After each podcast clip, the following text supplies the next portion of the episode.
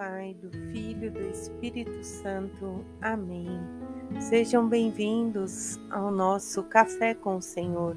Hoje, quinta-feira, 2 de março de 2023.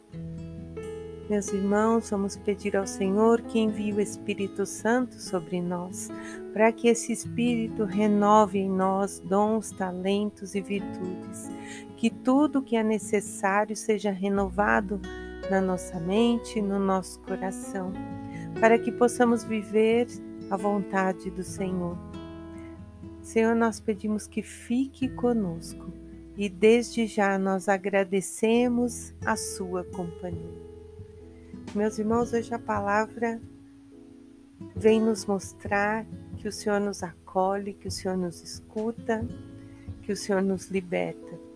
Nós meditamos lá no livro de Esther, capítulo 4, versículo 17, quando vai dizer que Esther prostrou-se e suplicou ao Senhor que viesse em seu socorro.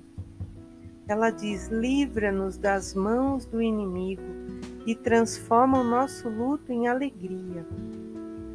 Diante dessa súplica, diante dessa entrega, Assim, ela nos convida a confiar em Deus, a lançarmos diante dele, porque diante do seu amor e da sua misericórdia, nós somos renovados. E o salmista vem complementando, dizendo no Salmo 137: Naquele dia em que gritei, vós me escutastes, ó Senhor. Quer dizer, novamente o grito o desespero, aquele momento em que só Deus pode fazer, só Deus pode agir, só Deus tem autoridade sobre aquela situação. O momento da entrega, da plena confiança.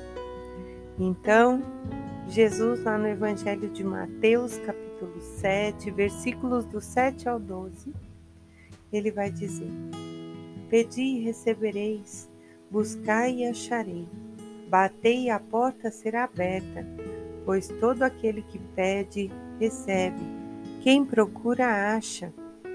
E ao que bate, abre-se a porta. Quem de vós dará uma pedra ao filho que lhe pedir pão, ou uma cobra se pedir um peixe?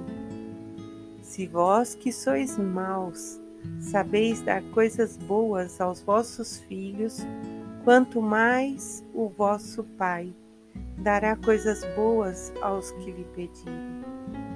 A regra de ouro. Portanto, fazei aos outros tudo aquilo que quereis que eles vos façam. Meus irmãos, Jesus nos ensina a irmos ao Pai, a pedirmos, a ir cheio de confiança e depositar nele tudo aquilo que nós precisemos e precisamos, me desculpe, que o Senhor vai acolher, que o Senhor vai abrir a porta. E Ele pede a única medida, que façamos aquilo que nós queremos para o outro. Porque muitas vezes nós desejamos carinho, mas nós somos brutos. Muitas vezes nós queremos ouvir uma palavra doce, mas é, somos amargos. Então, temos que ter esse cuidado. É a regra de ouro que Jesus diz. Mas ele vai dizer, e a palavra do Senhor é viva: tudo o que pedires, bater e a porta será aberta. Mas aí vocês podem me perguntar: nossa, quantas vezes eu já pedi e não fui atendida? Quantas vezes é, apresentei uma súplica e não, as minhas preces não tiveram resultado. E aí eu vou refletir com vocês a palavra do Santo Padre na audiência de 9 de janeiro de 2019, quando ele diz: Sem dúvida, estas afirmações põem-nos em crise, porque parece que muitas das nossas preces não se obtém resultado algum. Quantas vezes pedimos e não fomos atendidos? Todos nós fizemos já essa experiência. Quantas vezes encontramos as portas fechadas? Neste momento, Jesus recomenda para insistir e não desistir. A oração transforma sempre a realidade, sempre. Se não muda as coisas ao nosso redor, pelo menos nós vamos mudar. O nosso coração muda. Jesus prometeu a todos o dom do Espírito Santo. A todo aquele que rezar, a todo aquele que orar, lhe será dado.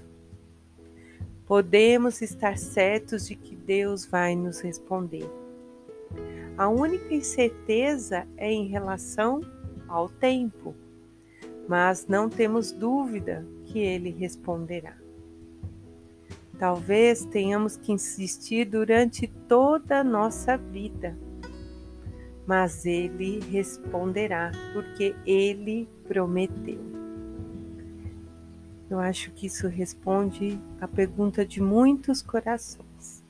Quantas mães rezando, suplicando, chorando, gritando a Deus para libertar seus filhos do vício da droga, do álcool. E parece que a sua oração não tem resposta. Mas, mães, não desistam. O Senhor muda as coisas ou muda o nosso coração. É isso que o Papa nos diz nessa palavra, que vem complementando o Santo Evangelho. Quantas vezes nós temos uma doença física, suplicamos, suplicamos e continuamos doentes. Mas à medida em que nós pedimos ao Senhor, vem em meu auxílio, envia o teu Espírito Santo Faça-se em mim, Senhor, a sua vontade, que nós vamos nos abandonando, confiando, assim como Esté fez. A nossa oração não fica sem resposta. Quantas vezes nós temos alguém difícil na comunidade, no trabalho, e nós ficamos assim: por que Deus pôs essa pessoa na minha vida? Por que isso nesse momento? Ao invés de parar, silenciar e pedir: Senhor, envia para mim o espírito de entendimento, de sabedoria, para eu saber lidar com essa pessoa, para eu poder ajudar, para eu poder dar aquilo que eu gostaria de receber.